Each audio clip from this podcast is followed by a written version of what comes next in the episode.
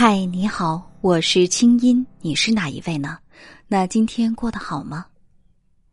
今天我们来继续聊聊有关于抑郁症的话题。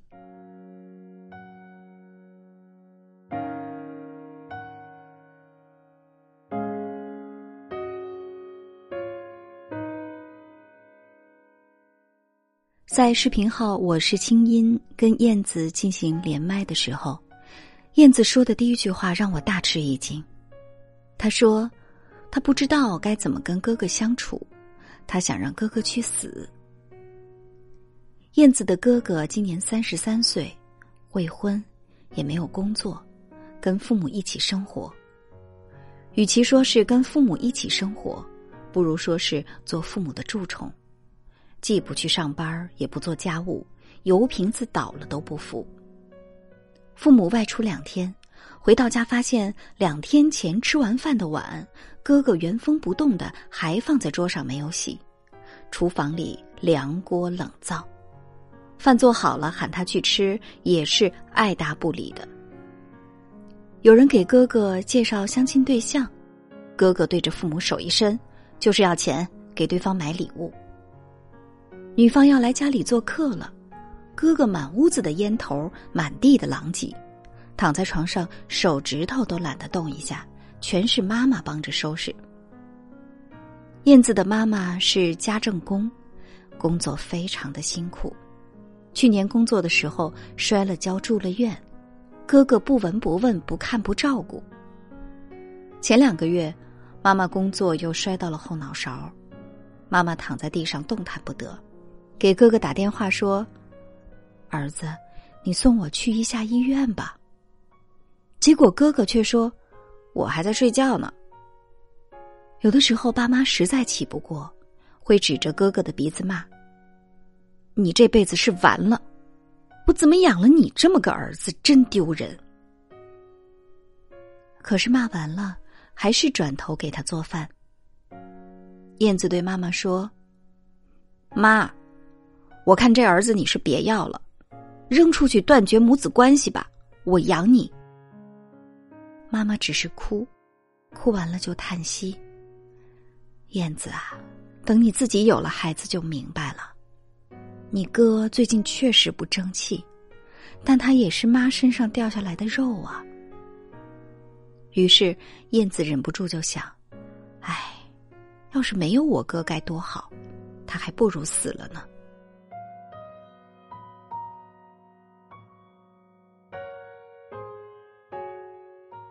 可是，当这个想法蹦出来的时候，燕子自己会吓一跳，因为曾经哥哥可是他的骄傲和榜样啊。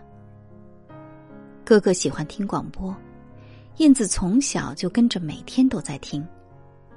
哥哥喜欢骑行，从成都骑自行车到拉萨，燕子也从此爱上了旅行。哥哥爱写诗，写散文。燕子觉得哥哥简直就是忧郁王子。每年燕子过生日，哥哥都会送她很多的礼物。燕子的闺蜜们都很羡慕，有这样一个哥哥真好。可是，哥哥忽然就变了。在深圳工作期间，忽然就辞职回了老家，被医生诊断为中度抑郁。哥哥吃了一段时间的药。看上去像是恢复了，继续工作、交女朋友，但是忽然就变得格外的懒惰和不思进取。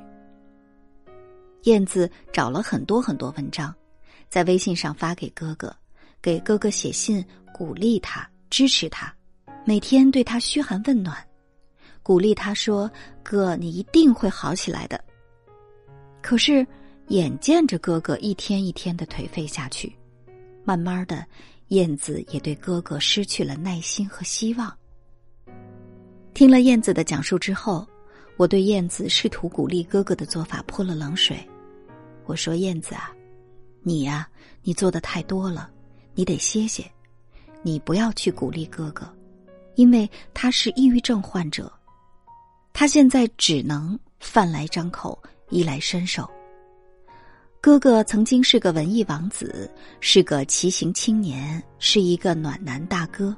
他现在所有的糟糕都跟他的人品、三观没有关系，他是真的没有力气了。我说：“燕子啊，你给哥哥写信，你找很多文章发给他，激励他，跟他聊天谈心，给他喊加油，你软硬兼施。你知道吗？这对一个抑郁症患者来说很残忍。”因为你不接纳自己有一个生了病的哥哥，你有多爱他，你就多焦虑，多想让他好起来。你的心情我能理解，可哥哥的内心是，臣妾做不到啊。你给他的鼓励越多，他就越内疚，就越会自我攻击，就越觉得自己真糟糕。而他越自我攻击，他的病就越重。你们就真的有可能会失去了这个哥哥，燕子啊！如果有一天，哥哥站在你的面前说：“妹妹，我走了，我对不起你，我不配活在这个家里。”哥哥让你失望了，这几年我让爸妈也受苦了，我不配在这个世界上。如果说完这些，他真的走了。那燕子，你会不会想起来小的时候那么爱他，那么崇拜哥哥？你会不会后悔呢？后悔你什么都懂，可是就没有懂得如何对待一个抑郁症患者呢？后来那天在跟我进行情感连麦的时候，燕子哭了。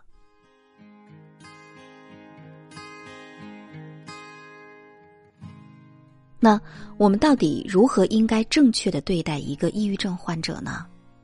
那天我告诉燕子，我说：“燕子啊，告诉爸妈，不用伤心，也不用觉得丢人。全国有九千万的抑郁症患者呢，很多的抑郁症患者呀，本身他都挺优秀的，就是因为他不愿意让自己差，所以才会加倍的自我攻击。”很多抑郁症患者本来很善良，他因为不能攻击别人，所以他就只能来攻击自己。我说燕子，其实事情变简单了，你只要带着哥哥去当地的三甲医院，找正规的精神科医生，督促哥哥按时服药、遵医嘱就行了。他得把他脑袋里的激素调整过来。你家里不用去特别的照顾，只要满足温饱。随他去，就足够了。什么是爱呀？爱就是无条件的接纳。阳光灿烂的哥哥，我接纳；一事无成的哥哥，我也接纳。这才是爱。我作为心理专家，跟抑郁症打交道这么多年，我觉得抑郁症这个病非常的神奇。它的神奇之处在于，首先它是一种惩罚。如果一个人不爱自己，抑郁症就会来罚你。所有抑郁症的病人能好起来，都是因为学会了爱他自己。所以，抑郁症是一个对自己不爱的人的终极惩罚。同时，抑郁症还是一个考验，考验你身边的家人、亲人、爱人是不是真的爱你，是不是经得住考验。经过了考验的。抑郁症患者就会在家人的陪伴下越来越好。经不住考验的患者就可能真的走上绝路了。所以啊，要给哥哥时间，家人都要一起做好打持久战的准备，陪着他，真正的开始爱他吧。